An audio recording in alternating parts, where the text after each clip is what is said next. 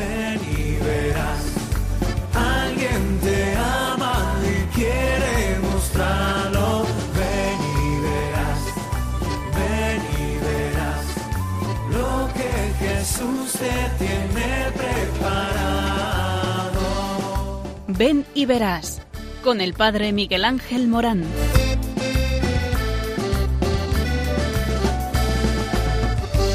Aunque sean muchas las preguntas te surgen tantas dudas de si es verdad lo que te canta. Él te conoce desde antes, sabe tu nombre y lo que vives y lo que siempre vas buscando. Escucha dentro su llamada, verás él pasa a tu lado y tu respuesta va esperando. Ven y verás. Ven y verás. Muy buenas tardes a todos. Estamos en un programa que habla de ti, sí, de ti, eh, porque cuando hablamos del sentido de la vida, estamos hablando de lo crucial, de lo más importante de la vida. Es aquello que llena tu corazón, es aquello que hace que toda tu vida esté marcada por un horizonte, una motivación. ¿Cuánto nos hace falta esta motivación? Y es que el hombre tiene que llenar su corazón y hasta que no encuentra el sentido por el que vivir, se siente perdido. Por eso, la Iglesia tiene respuesta ante esto a través de una vida entregada a Dios y a los demás. Dios es nuestra fuerza, su amor es aquello que nos alcanza de tal manera que no podemos hacer otra cosa que seguirle a Él en el camino que nos marcó Jesucristo, el camino del el amor, un amor que llega hasta la cruz, hasta la entrega total. Por eso eh, el hombre no está hecho para amores eh, que se quedan en el egoísmo o en el individualismo. El hombre alcanza su plenitud cuando se encuentra con el amor del resucitado. Y la Iglesia tiene una propuesta, la propuesta de el estado de vida al sacerdocio, el estado de vida a la vida religiosa, los consagrados con votos evangélicos, la pobreza, la obediencia, la castidad, eh, también a través del matrimonio cristiano, el matrimonio que funda familia y que hace que la iglesia sea eh, para hasta el final de los tiempos. El Señor nos ha trazado un camino de misión, un camino precioso, porque está diseñado por Él, por el Creador.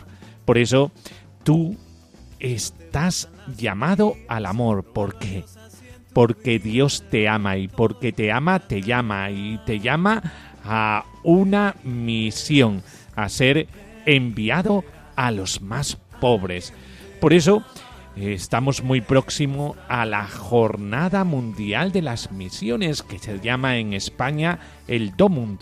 Se celebra el penúltimo domingo de octubre y nos recuerda que formamos parte de la familia universal de la Iglesia y que todos somos misioneros.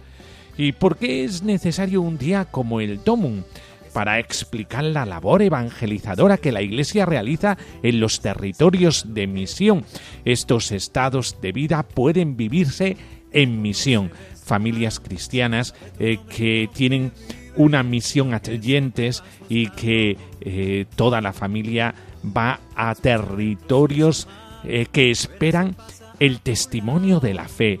También sacerdotes que quieren irse de misiones para que todo el mundo tenga la palabra de Dios viviente entre ellos, o la vida religiosa a través de los diferentes carismas de servicio que hacen eh, que los demás se encuentren con Jesucristo en la caridad, para dar a conocer la vida de las comunidades que contribuyen las iglesias jóvenes, para fomentar las vocaciones misioneras, así como la formación y la oración de todo el pueblo de Dios, para buscar la ayuda económica que permite sostener a las iglesias más pobres, la comunión de bienes entre las diferentes iglesias, para dar a conocer las obras misionales pontificias como instrumento del Papa para la misión.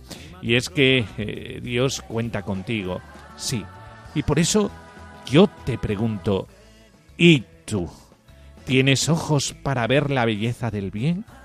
¿Tienes oídos para escuchar la voz de Dios?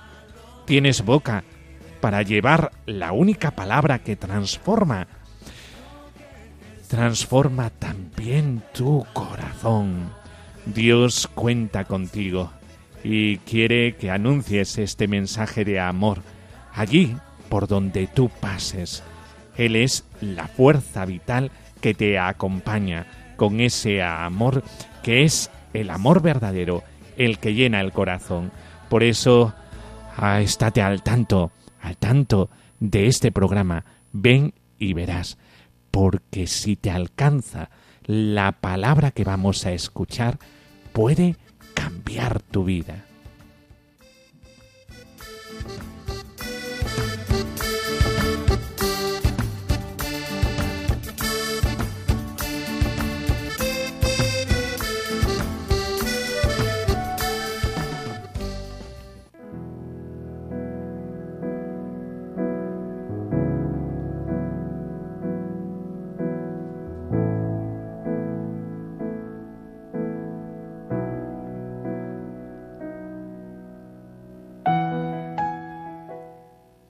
Señor, contigo he visto y oído que las cosas pueden ser diferentes, que el desánimo y el cansancio no tienen la última palabra, porque tú no abandonas a nadie al borde del camino.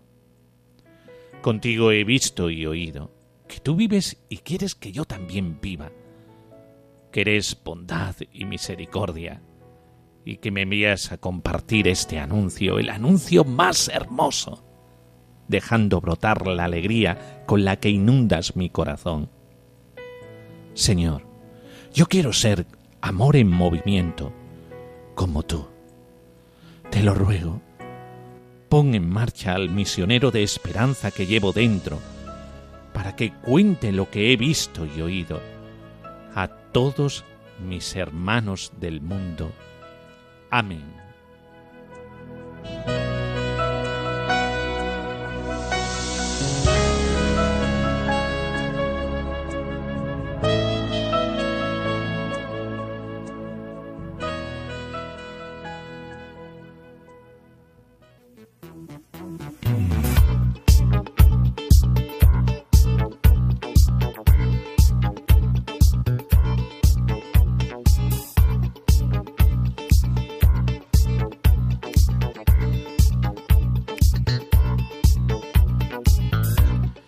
Pues sí, sí, eh, la Confer percibe un aumento del número de vocaciones a la vida religiosa en España.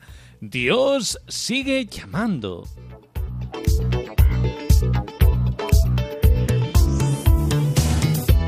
Los miembros de la Conferencia de Religiosos de España han coincidido en que el origen de este fenómeno puede ser el confinamiento producido a raíz de la pandemia del COVID-19. Las congregaciones han percibido un incremento de discernimientos orientados al ingreso a la vida religiosa durante la pandemia de la COVID-19. Así lo afirma el documento básico de referencia del Área Pastoral Juvenil Vocacional de la Conferencia Española de Religiosos, la CONFER.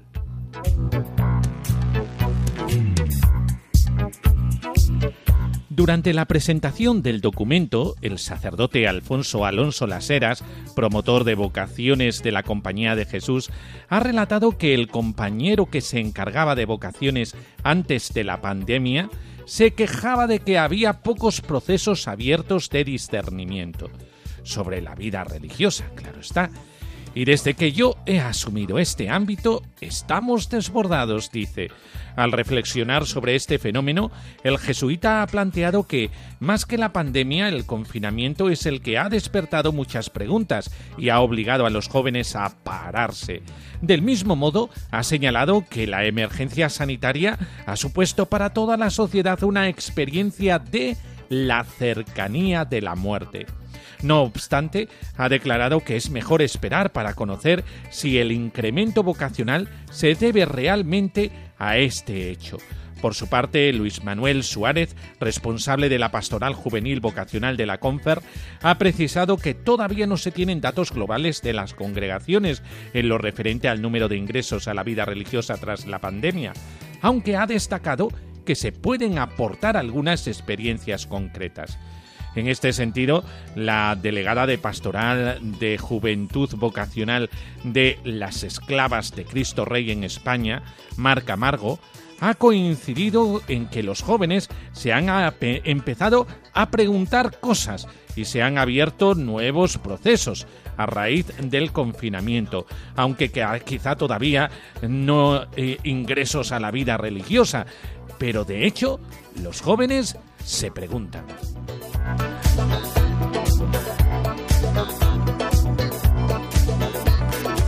El documento básico de referencia del área de pastoral juvenil vocacional de la CONFER. Es un texto que pretende ayudar a las congregaciones religiosas a centrar su acción pastoral con jóvenes en clave evangelizadora y vocacional al tiempo que busca impulsar la comunión con otras realidades de Iglesia en ese camino. El responsable del área de pastoral juvenil vocacional de la CONFER ha explicado que este documento es el resultado de un trabajo que comenzó en 2018 y que ha recogido la voz de los jóvenes y de los responsables y quiere ser una herramienta para ayudar a orientar esa pastoral vocacional con los jóvenes. Tal y como ha explicado eh, Alonso Laseras durante su intervención, el documento invita a poner personas, recursos y tiempos para escuchar a los jóvenes, ayudarles a escuchar la vocación que hay dentro de ellos y a responder.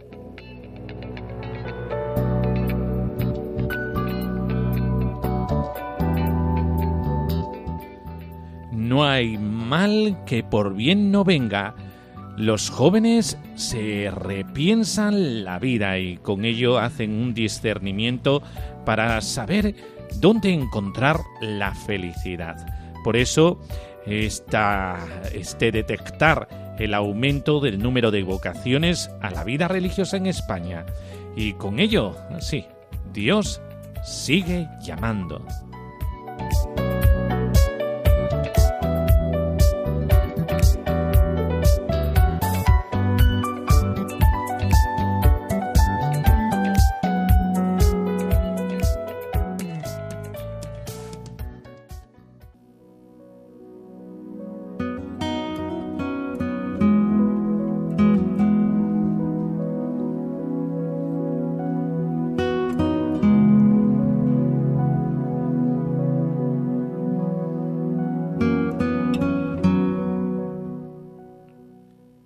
Les dijo, Id por todo el mundo y predicad el Evangelio a toda criatura.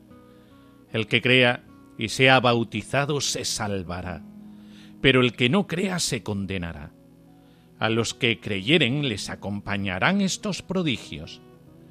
En mi nombre arrojarán los demonios, hablarán lenguas nuevas, tomarán en sus manos las serpientes y aunque bebieran algún mortífero, no les dañará.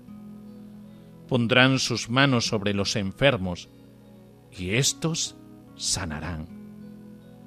El Señor Jesús, después de haber hablado con ellos, fue elevado al cielo y se sentó a la derecha de Dios.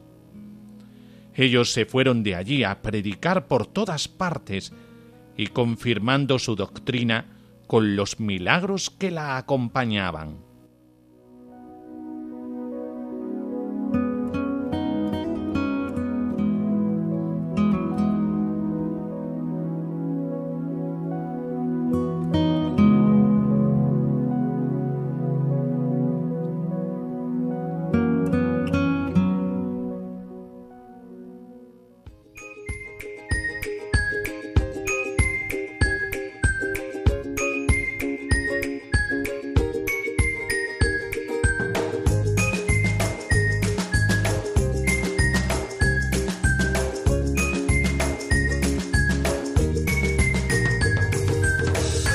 Sí, sí, estamos en el Domum, la misión de la Iglesia. ¿Qué dices, Iglesia, de ti misma? Y la Iglesia responderá, yo estoy en medio del mundo para evangelizar. Es la misión de la Iglesia. Y por eso hay tantos que se despiden de familia, hogar, tierra y se lanzan a la misión. ¿Por qué? Porque es la misión de cada uno de nosotros. La reflexión sobre la naturaleza, identidad y misión de la Iglesia nos acercan a comprender su misterio y el significado que los diferentes estados de vida tienen en ella. Todos nosotros estamos llamados a evangelizar. Es la misión de la Iglesia por ser la Iglesia lo que es. Es instrumento, sacramento universal de salvación para extender el Evangelio, la buena noticia, a toda la humanidad. Y de nuevo, estamos en Radio María. La contemplación de la figura de María resuelve armónicamente la tensión aparentemente imposible entre la naturaleza común de la Iglesia, el pertenecer a la Iglesia, y la realización altamente individual de la existencia cristiana eclesial.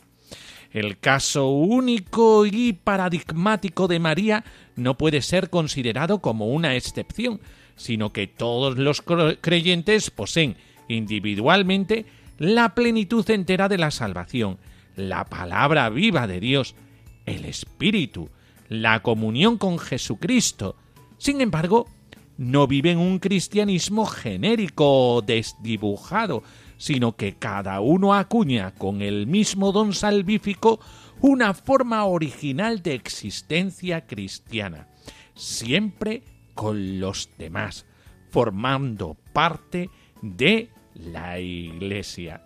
Por eso debemos abordar algunas cuestiones en este programa, la relación entre lo universal y lo particular y su aplicación a la Iglesia, la llamada que cada uno recibe de Dios a vivir la vida cristiana y la respuesta que le da a Dios, y el necesario discernimiento en ámbito eclesial. Como os dais cuenta, nuestra llamada es una existencia cristiana metida, enraizada en una comunidad eclesial. Formamos parte de esa comunidad en misión.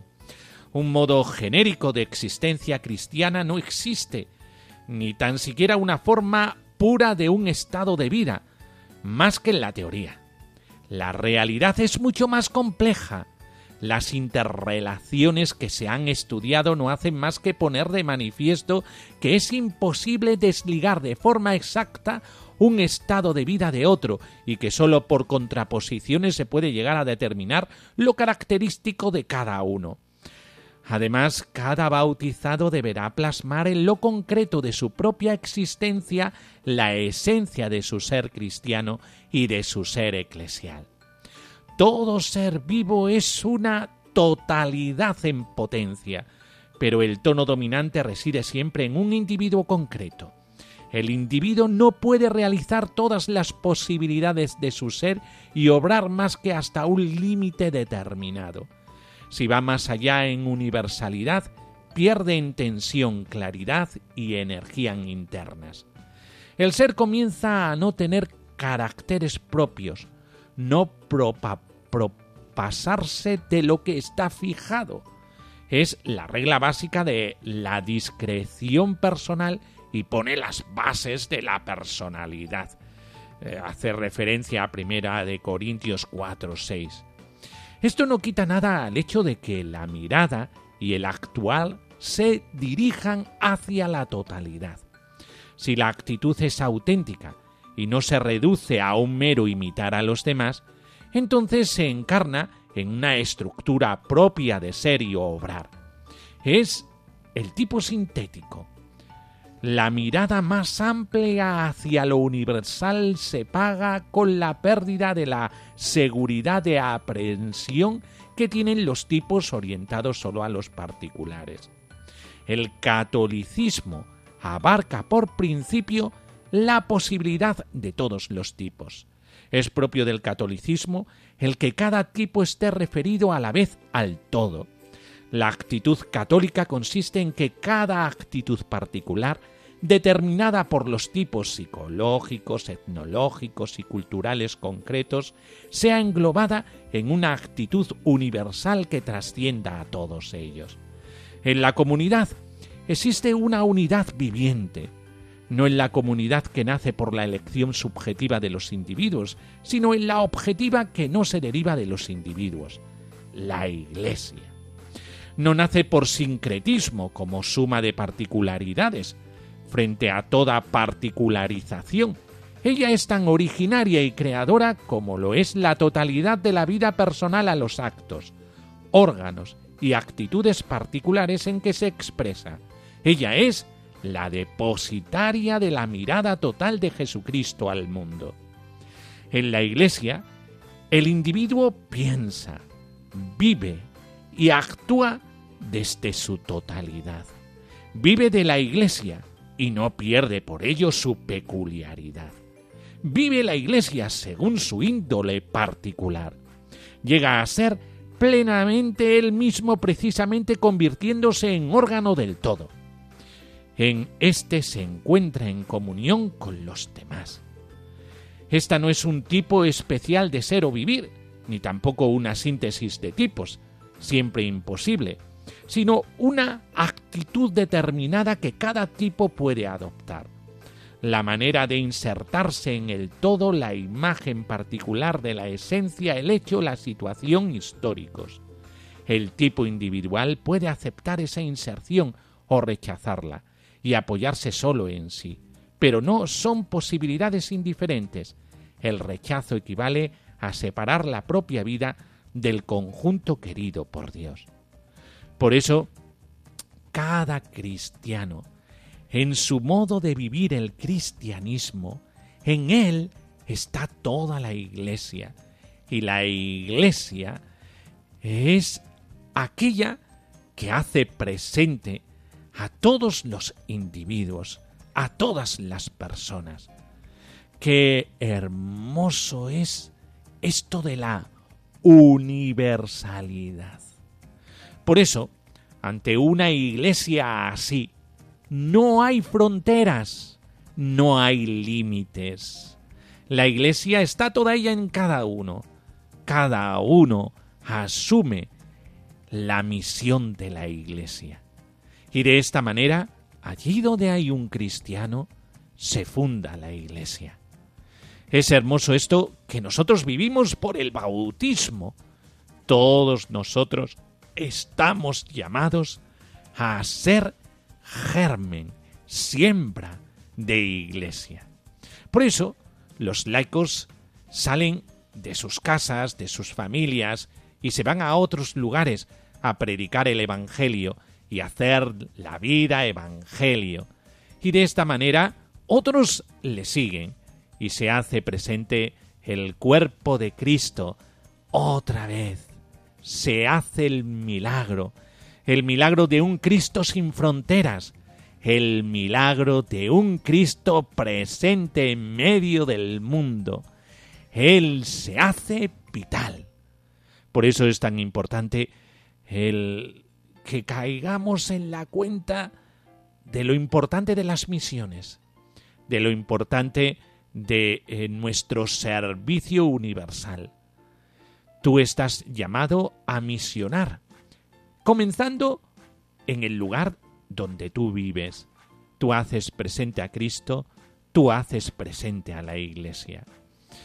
Si nos sintiéramos así, despreciaríamos cualquier crítica a la Iglesia, porque cuando critican a la Iglesia te están criticando a ti mismo, y a nadie le gusta que le critiquen. El Señor nos ha regalado un intercambio precioso, tan misterioso como lo que acabo de describir. Es algo que solamente se puede realizar en Jesucristo y el misterio de la Iglesia. Por eso eh, es un gozo formar parte de la Iglesia, y es un gozo poder atestiguar que Cristo sigue vivo y se hace presente en medio de las comunidades humanas a través de esos mensajeros que anuncian la paz, que anuncian la justicia proveniente de la cruz, el amor gratuito del Señor.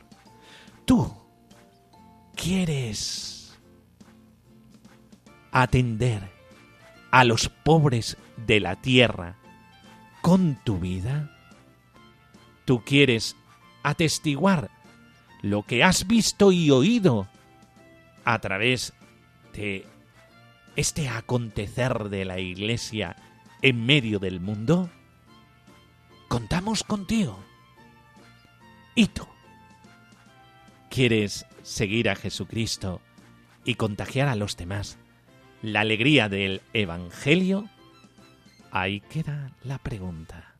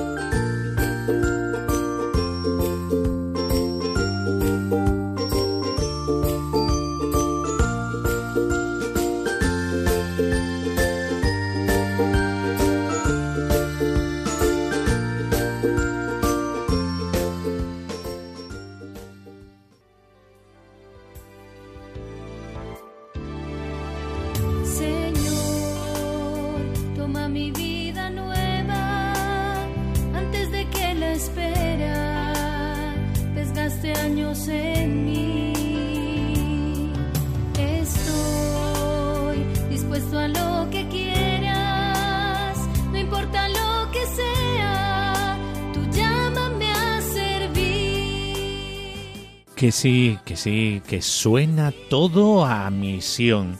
Y es porque estamos ya cerquita, cerquita de la semana del Domund. Y por lo tanto, ¿cómo no hablar de las misiones y de los misioneros? Pues estar al tanto, estar al tanto.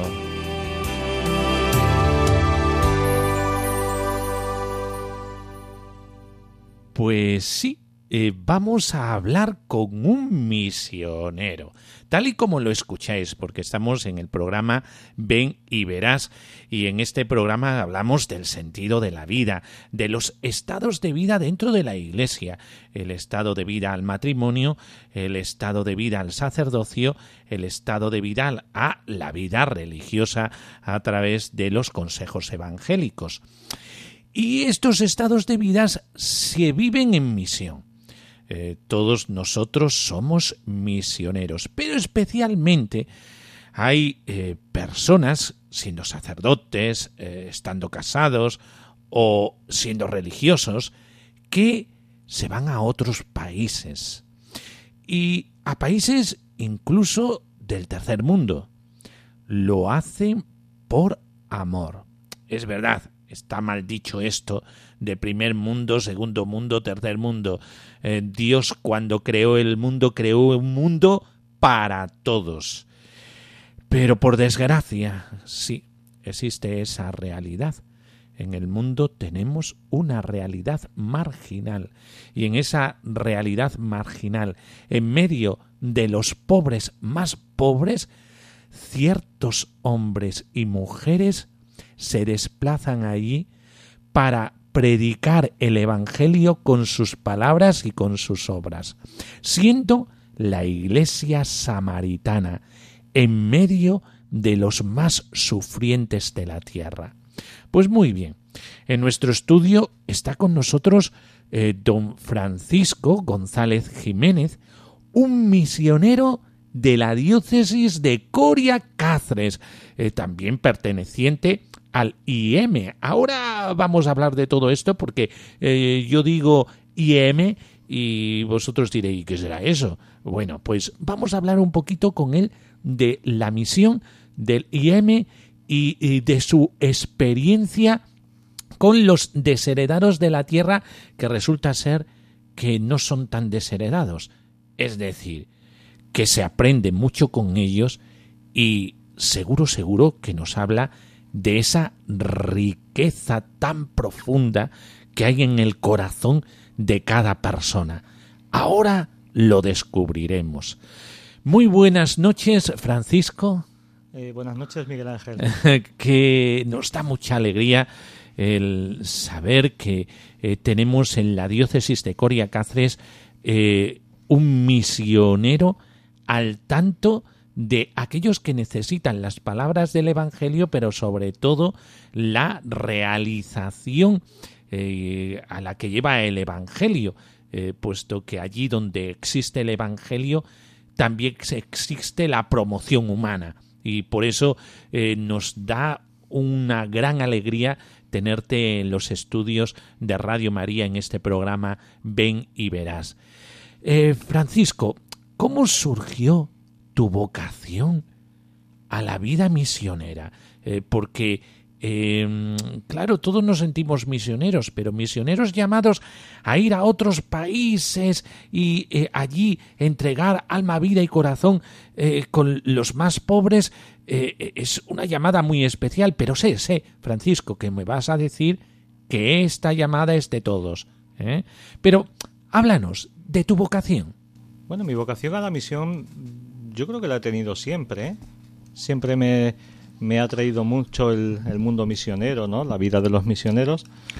Y, bueno, creo que siempre estuve en esa, en esa línea, ¿no? En esa onda y relacionado, bueno, pues con, con organizaciones y, bueno, y con, y con nuestra iglesia que trabajaba en, en los países de misión, ¿no? Y, y bueno, pues mi, mi compromiso misionero más serio ya comenzó en, en 1999 cuando fui a Mozambique por primera vez, que entonces no era sacerdote y, y bueno, estuve allí en, como misionero laico en un proyecto con los salesianos y bueno, pues estuve allí cuatro años y cuando volví, bueno, pues sentía que, que la misión no era un periodo de unos años de la vida, ¿no? Como pensaba en un principio, sino que, que bueno, que, que me sentía llamado a la misión de por vida y, bueno, en, ese momento pues entré en el seminario, eh, cuando fui ordenado de sacerdote, estuve algunos años en la diócesis de, de Coria Cáceres y, después regresé a Mozambique en el año 2010, ¿no? Y allí sigo, sigo en, en, Mozambique. Has hablado de sacerdote y de misionero. Esas dos vocaciones están unidas porque, eh, claro, uno, eh, en este programa hablamos mucho de la vocación. ¿eh? Ven y verás, trata de eso el descubrir la vocación, la voluntad de Dios en nuestra vida, la vocación a la que somos llamados para encontrar la felicidad, porque todo consiste en esto, en encontrar la felicidad. ¿eh? Pero eh, eh, ¿va parejo el sacerdocio con el ser misionero? Sí, sí, sin duda, porque mm, cuando somos ordenados, somos ordenados sacerdotes para la iglesia, no, no somos ordenados para un para un servicio en particular en un lugar o en la diócesis en la que ha sido ordenado, que lo normal ¿no? y lo más habitual es que bueno, pues los sacerdotes, especialmente los que somos diocesanos, bueno, pues ejerzamos el ministerio en, en la diócesis a la que pertenecemos. Pero, pero bueno, también hay muchos sacerdotes que sentimos una llamada misionera ad gentes, ¿no? Que llamamos y, y bueno, y esta, incluso esta vocación misionera ad gentes puede ser temporal, ¿no? De estar unos años en la misión, o puede ser una vocación misionera eh, ¿no? Para toda la vida o, indefinidamente, ¿no? Mientras, mientras la salud pues lo permita, ¿no? Y eso es, por ejemplo, algo que en el instituto, en el IM que tú hablabas al principio, ¿no? Que tal vez no sé si me voy a adelantar a alguna cosa que querías tú, plantear, pero bueno, pues ya, ya, ya tocamos este tema, ¿no? El IM, que es el Instituto Español de Misiones Extranjeras, que es un instituto al que nos asociamos sacerdotes españoles de todas las diócesis, bueno, pues es un, cauce que tenemos para salir a la misión, ¿no? Y, en este cauce, bueno, pues hay misioneros que están por un periodo de cinco años, hacen su experiencia misionera y vuelven a su diócesis, y hay otros, como es mi caso, pues que, somos misioneros de, de por vida, ¿no? Y, bueno, pues estamos en, en, nuestros lugares de misión, bueno, pues hasta que hasta que, aguantemos, ¿no? O, o, incluso, bueno, pues muchos, muchos, tengo ahí un compañero en Mozambique que tiene 90 años y él dice que no quiere volver a España. Él ya se ha despedido de España y quiere, pues cuando le llegue su hora, que suponemos que, va a tardar mucho porque es el que mejor, el que mejor salud tiene de todos nosotros, ¿no? Entonces, pero él dice, bueno, que él quiere, él ha, ha dado su vida a la misión y quiere, y quiere pues morir allí en, misión, ¿no? Y bueno, pues eh, esa es su, ese es su deseo y, y bueno, y que, que, todos queremos que se cumpla ese deseo, sí. Eh, eh, es hermoso esto eh, de eh, la misión. ¿Cuál fue realmente el reclamo para la misión? ¿Qué te, te, qué te empujaba a ti? Eh, porque, eh, vamos a ver, un sacerdote cuando es sacerdote para una diócesis sabe que lo que le espera es una parroquia, un servicio en una comunidad cristiana y la misión la hace ahí en el pueblo donde es, es llamado. Pero ¿qué, ¿qué es lo que a ti te reclamaba para la misión a siguientes? Yo creo que en principio tal vez están los datos, ¿no? De decir, oye, ¿cuántos sacerdotes hay aquí? ¿Cuántos sacerdotes hay allí, no? Y, ver que, bueno, pues que en los lugares en los que existe, tú antes hablabas del tercer mundo, ¿no?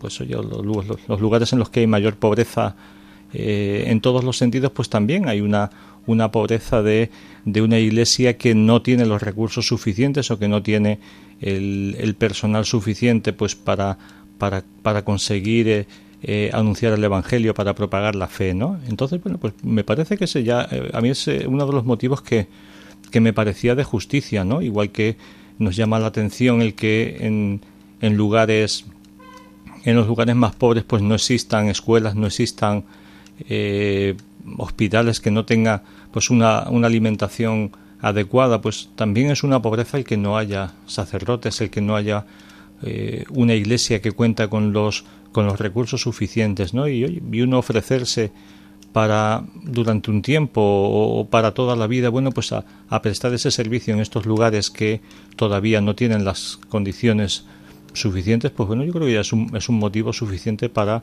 para ofrecerse, ¿no? Hacer ese, ese, ese trabajo, hacer esa labor. Eh, nos has hablado de eh, Mozambique. Uh -huh. Eh, eh, ¿Ese es, eh, es, el único país donde has estado de misionero? Sí.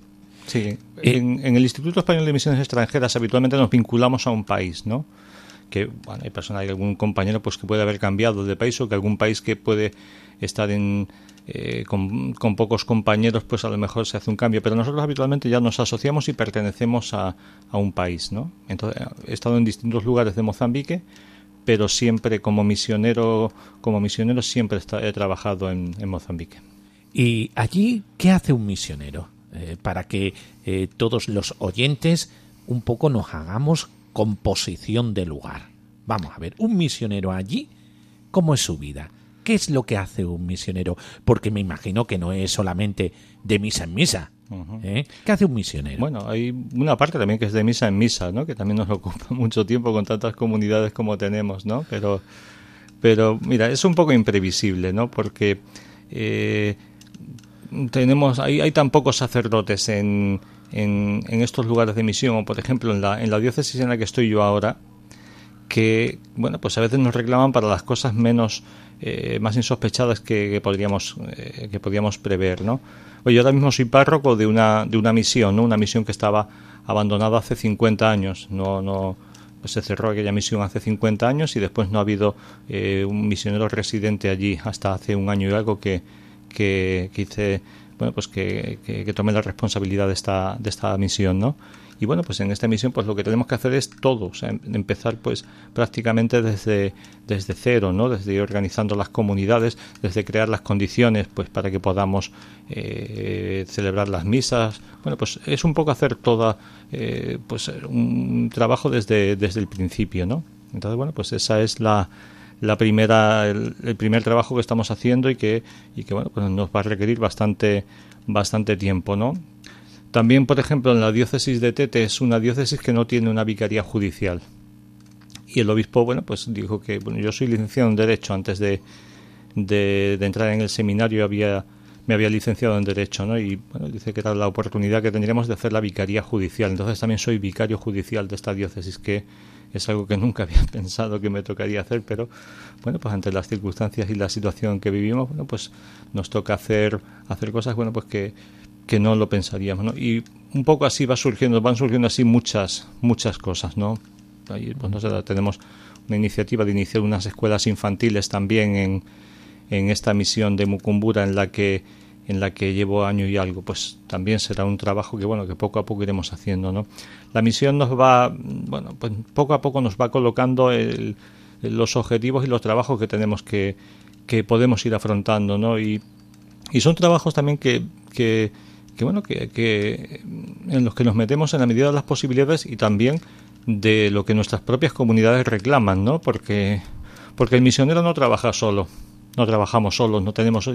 Parece que a veces eh, la idea del misionero es como una persona que es muy emprendedora que va haciendo su camino, ¿no? Y nosotros el camino creo que lo vamos haciendo con, con las comunidades en las que en las que nos insertamos, con bueno pues con los colaboradores que encontramos y, y bueno y con la, propia comunidad pues también va viendo cuál es el, camino que sería deseable y, y, que sería posible también hacer en, en cada una de las misiones, ¿no? Y ahí estamos, ¿no? Que, que a veces no tenemos, no tenemos una idea muy clara de eh, a largo plazo lo que vamos a hacer, sino que lo vamos haciendo poco a poco, ¿no? Y luego, bueno, pues también, por supuesto, en, en comunión con lo que son las orientaciones de la propia diócesis, ¿no? Que, existen esos plan, los planes pastorales, ¿no? En los que nos vamos, nos vamos eh, eh, introduciendo y vamos, y vamos trabajando en ellos, ¿no? Claro, yo me imagino que cuando uno dice, yo quiero ser misionero, pues no puede ir directamente al país y ya está. Yo creo que hay una formación, ¿verdad?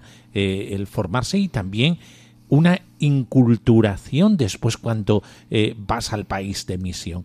Eh, em, háblanos un poquillo de ello, porque yo me imagino que tú has tenido que aprender el idioma que se habla en Mozambique, que no tengo ni idea de qué se habla en Mozambique. Háblanos un poquillo de esto, de esta preparación, que yo me imagino que también el IEM da esta formación. Sí. La, preparación tendría que comenzar en, en, la propia diócesis de cada uno, ¿no? De hecho, eh, yo fui delegado de misiones también aquí de Cáceres también hace algunos años, ¿no? Y, bueno, el primer contacto que eh, alguien que tiene vocación misionera debe tener es con su propia diócesis y en concreto con la delegación de misiones, ¿no? Para, bueno, pues ir viendo qué es realmente la inquietud que tiene cada persona ir, bueno, pues ir trabajando también esa, esa dimensión, porque no, no se puede salir a la misión deprisa y corriendo, ¿no? Sino que, bueno, que uno tiene que discernir y que ir haciendo esa preparación, ¿no?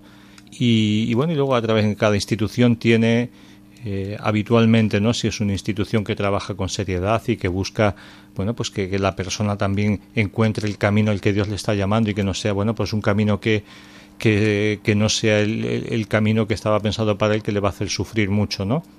Entonces, bueno, pues cada institución tiene luego su, su proceso de formación, ¿no? Que en el IEM, pues también los, los sacerdotes que, eh, que se asocian al IEM hacen un, un periodo de formación bastante largo, ¿no? En primer lugar, pues con un contacto eh, previo con el instituto. ¿no? Hay compañeros que trabajan en animación misionera y que van visitando los seminarios, que van visitando los sacerdotes que sienten esta inquietud y poco a poco, bueno, pues en el diálogo y, y, bueno, y en la propia experiencia pues se va viendo si, si, si este compañero pues eh, está dispuesto a hacer un, una experiencia misionera o entrar en el instituto, ¿no?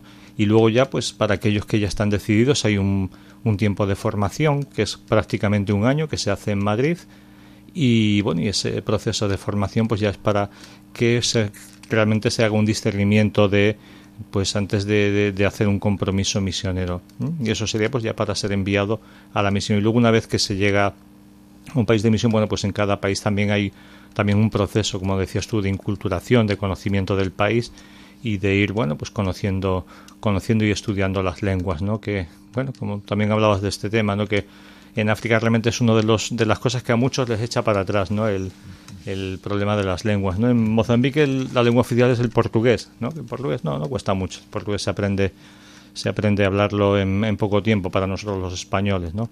Lo, que pasa es que en cada comunidad, especialmente los que trabajamos en las zonas en las zonas rurales, eh, existen las lenguas locales, las lenguas africanas que esas ya cuesta cuesta un poco más, ¿no? Y que además que son muchas, y eso es algo que nos limita, ¿no? Yo ya, ahora en la zona que estoy, pues es una lengua nueva, ¿no? Que, y realmente nos, nos exige un esfuerzo grande, ¿no? De, de, de, aprendizaje y de, y bueno, pues eh, de conocer la lengua y de intentarte comunicar con ella, ¿no? Que, que conforme va pasando el tiempo va costando un poco más, ¿no? Yo las primeras lenguas me costaba pues un poco menos, veo pues ya que que hay una mayor dificultad. Pero bueno, siempre es un esfuerzo que hacemos, ¿no? Porque bueno, hay que, hay que comunicarse en la lengua que habla la gente, sí. Eh, eh, es decir, que también el ser misionero es muy rico, te enriquece mucho y te aporta mucho la misión. ¿A ti la misión qué te aporta? Nos aporta en todos los niveles, ¿no? Te aporta desde el, desde el nivel espiritual, ¿no? De, de lo que hablábamos siempre, de que los, los pobres nos evangelizan, ¿no? Y a mí, pues cuando muchas veces hablamos pues que venimos a, a dar mucho, ¿no? Que venimos a enseñar y lo que estás continuamente es aprendiendo, ¿no? Cuando decimos, oye, pues que, que, que venimos a ofrecer a la gente, que, que venimos a, entregar nuestra vida y lo que tú das, eh, te das cuenta de que la gente es mucho más generosa que, que cualquiera de nosotros, ¿no? Y que tiene una capacidad, pues, de, de, de preocupación, de atención y de sensibilidad hacia hacia los demás mucho mucho mayor que la que podemos tener nosotros, ¿no? Porque porque bueno, nosotros siempre tenemos una situación privilegiada, ¿no? Y ante bueno, pues los problemas que podamos tener, pues vamos a encontrar un apoyo, ¿no? Pero pero encontramos tantas veces, ¿no? Personas que lo que dan todo lo que tienen, ¿no? Que hacen bueno, pues un, esfuerzo, ¿no? De dedicar su tiempo, de dedicar los bienes que tienen a los demás, ¿no? Y, y eso a mí realmente es algo que me, me sigue sobrecogiendo, ¿no? En, en África, ¿no? El, la disponibilidad que encontramos en las personas, ¿no? Porque yo puedo decir, oye, pues mira, yo tengo mi tiempo y mi tiempo es para vosotros. Pero porque es la opción que he hecho y es la posibilidad también que tengo. Estoy aquí pues para dedicarme a ellos, ¿no? Pero conmigo siempre vienen muchas personas. Vienen pues los que acompañan catequistas, animadores, ¿no? Que ellos tienen también sus familias, que tienen también sus obligaciones y que no hacen ningún problema de que nos vayamos dos o tres días a otra aldea, a otra zona, vivir allí, a dormir donde podamos dormir, ¿no? A, comer lo que nos pongan, ¿no? Y, y, no sé, yo podría decir que a mí me, eh, me, me, destacan, ¿no? Me eh, elogian el que haga esto, ¿no? Pero, pero, pero ellos lo hacen, lo hacen más gratuitamente que yo, ¿no? Y, y con, vamos, con, con mucho mayor desprendimiento del que lo hago yo, ¿no? Entonces a mí eso es algo que me, algo que me, que me evangeliza y que me, y que me enseña cada día, ¿no? El misionero lleva primero el Evangelio para ser eh, celebrado, vivido, eh, llevar la fe, eh, pero también mejora mucho las cosas. Por ejemplo, ¿qué supone el Domund para las comunidades cristianas que están allí en Mozambique? Sabéis que los fondos del Domund son dedicados a proyectos pastorales, ¿no? Que lo que son obras sociales, bueno, pues existen otro tipo de fondos que pero que el DOMUN, las ayudas que damos en el DOMUN son para ayudar a la iglesia, ¿eh? lo que es muy muy necesario, ¿no? Ayudar pues para el sostenimiento de las comunidades, para construir iglesias, para para ayudar a sacerdotes, ¿no? Entonces, bueno, pues esa eh, esa labor es muy es muy importante, ¿no? Porque eh, al final para todo es necesario dinero, ¿no? Para para, para crecer en cualquier en cualquiera de los sentidos no sea en el sentido material o sea en la formación pues son son necesarios estos recursos no y, y bueno y realmente nuestra nuestra iglesia es una iglesia que, que hace crecer a las comunidades hace crecer a, a las comunidades hace bueno pues eh, tener unos lugares de formación que son adecuados y que y que bueno y que son una que son una gran ayuda no yo en la misión que estoy ahora que existió en un momento que estuvo funcionando, que bueno, pues tenía sus grupos de catequesis, que tenía su internado, que tenía, bueno, pues mucha gente que se formó allí. Aquellos que se formaron realmente son los que están ahora más felices de que la iglesia haya vuelto allí, ¿no? De que, de que estemos allí, pues, volviendo a, volviendo a crecer, volviendo a abrir nuevas, nuevas actividades, ¿no? Porque ellos ven la riqueza que supone tener una iglesia que, que, es una iglesia que está funcionando, una iglesia bueno pues que hace crecer en todos los sentidos, en el sentido humano, en el sentido social, en todos los sentidos, ¿no? Ayuda siempre que haya bueno pues una comunidad que está que está activa y que es una comunidad vitalizada. Eh, ¿Nos podrías eh, contar alguna anécdota especial que los oyentes de Radio María aquí en el programa Ven y Verás eh, pues nos anime a, seguir colaborando con la misión. Eh, eh, ¿Alguna anécdota que tengas por ahí eh, que, que te, allí a ti te haya llamado la atención?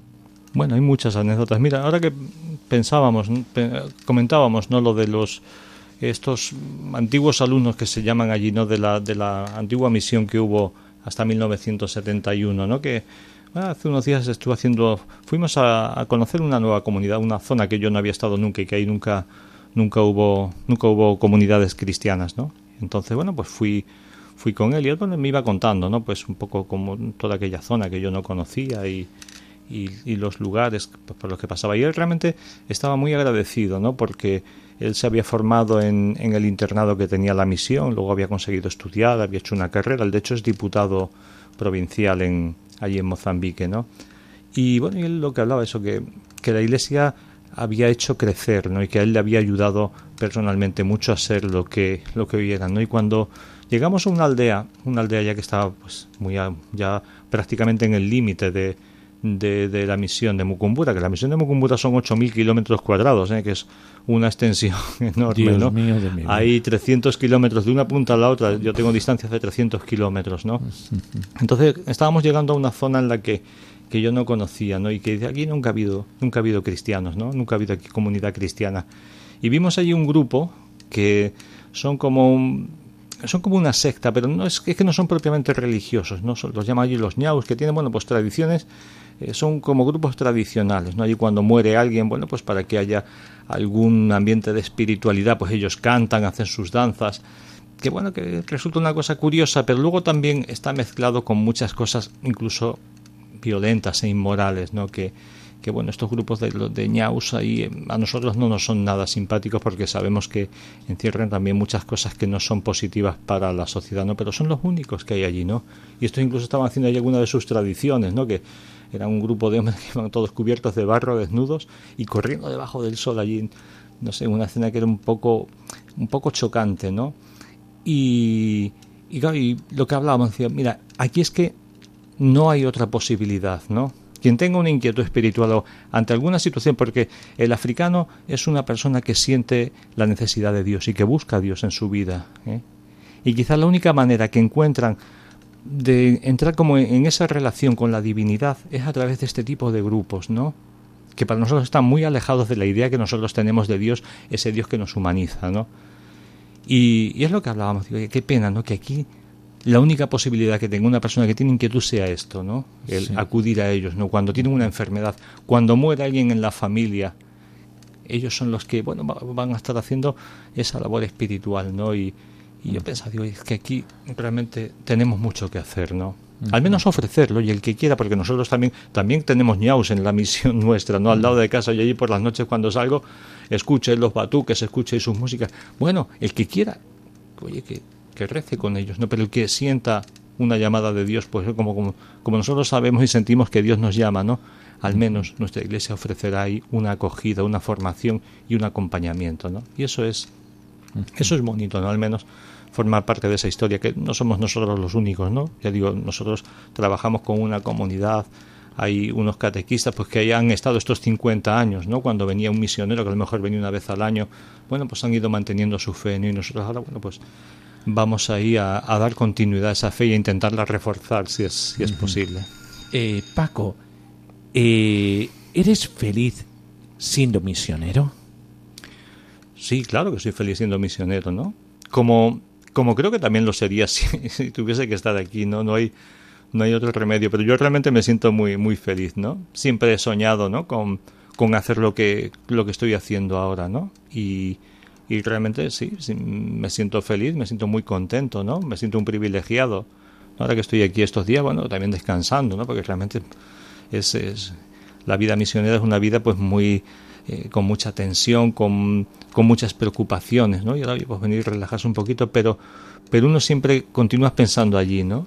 Y en lo que se puede hacer y en lo que, bueno, pues tantas, tantas y tantas cosas bonitas que, que, serán posibles, ¿no? De hacer en, la misión. Eh, Paco, muchísimas gracias por compartir con nosotros esa felicidad del misionero. Ya solamente falta una llamada.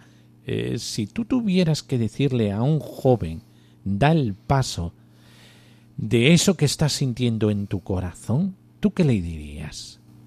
Mira, que, que busque ayuda, porque lo que, lo que sentimos en el corazón hay que depurarlo, ¿no?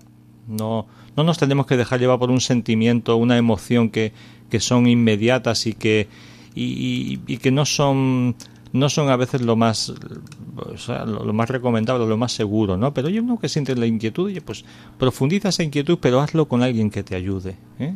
Y es una cosa, por eso es que es bueno nuestra iglesia, ¿no? Somos una iglesia que, que somos una iglesia que somos comunidad, ¿no? Que la hacemos entre todos y que y que bueno pues a veces vivimos en una sociedad que es muy individualista y bueno y cada uno parece que hace su proyecto personal individualmente no sin embargo nuestra iglesia nos ofrece la posibilidad bueno pues de eh, de contrastar con otros de de acudir a la experiencia de otros, porque la experiencia que uno tiene, la inquietud que uno tiene, otros ya la han tenido antes y te ayudarán también a descubrir esa propia inquietud que, que cada uno esté sintiendo. Entonces, bueno, pues si alguien, quien esté sintiendo esa llamada por la misión, que la profundice y que pida ayuda en alguien que le ayude a discernirla bien.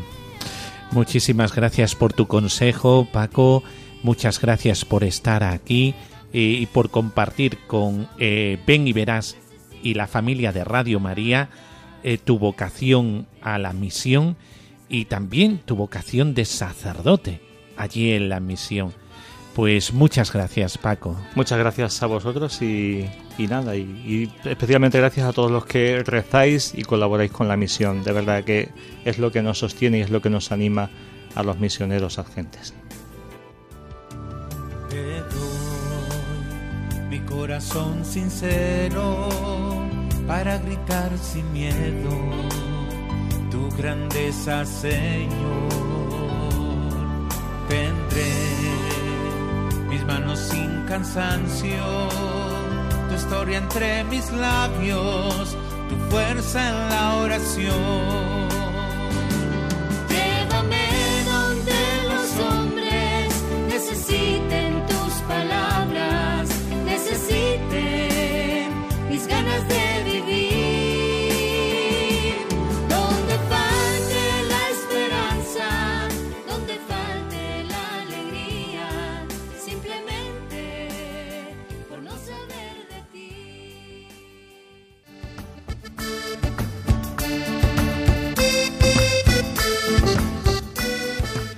Con esta entrañable entrevista a Paco eh, que nos ha traído a los estudios de Radio María las misiones terminamos.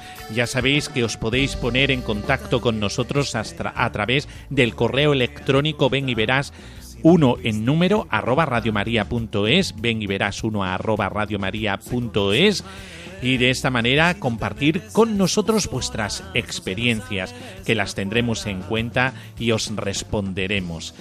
Y nos despedimos como siempre con la bendición, la bendición de Dios Todopoderoso, Padre, Hijo y Espíritu Santo, descienda sobre vosotros. Amén. Pues a decirle al Señor, cuenta conmigo, quiero ser misionero.